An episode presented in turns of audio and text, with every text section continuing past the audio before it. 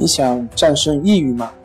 李洪福老师新书《战胜抑郁，教你走出抑郁的方法》，三大疗法，每天一小时，三十天摆脱抑郁，让你全面蜕变。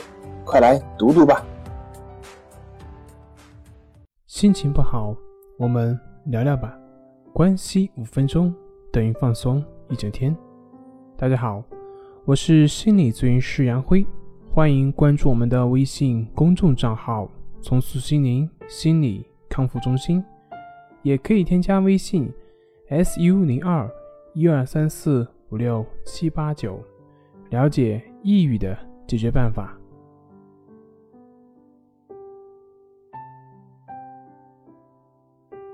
今天要分享的作品是：家属如何开导抑郁症患者才有效？作为家属，要如何开导抑郁症病人呢？如何才能有效的帮助他们呢？我们可以参考以下两个方面。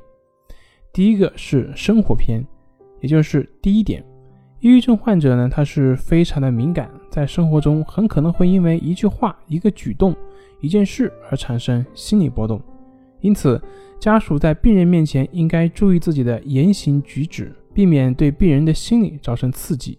第二点。不要催促病人尽快调整自己，而是要反复的宽慰他，保持耐心，多给自己一点时间。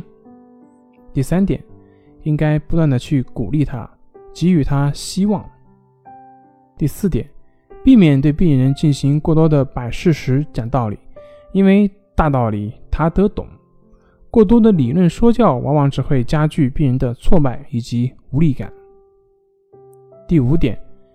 对于病人的状态表现，家属应表现出最大程度上的接受以及体谅，起码表面上应该做到，而不是批评指责。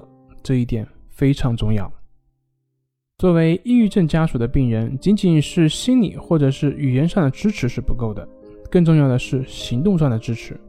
抑郁症病人往往缺乏行动力和意志力，所以家属的陪同和参与可以起到推动以及督导的作用。只有让抑郁症病人动起来，才有可能获得有效的改善。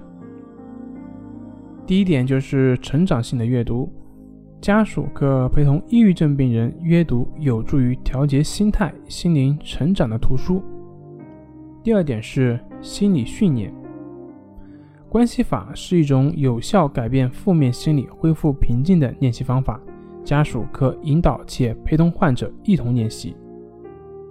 关系法的练习步骤呢？大家可以参考《战胜抑郁》中第三章“抑郁减快疗愈”的行动计划。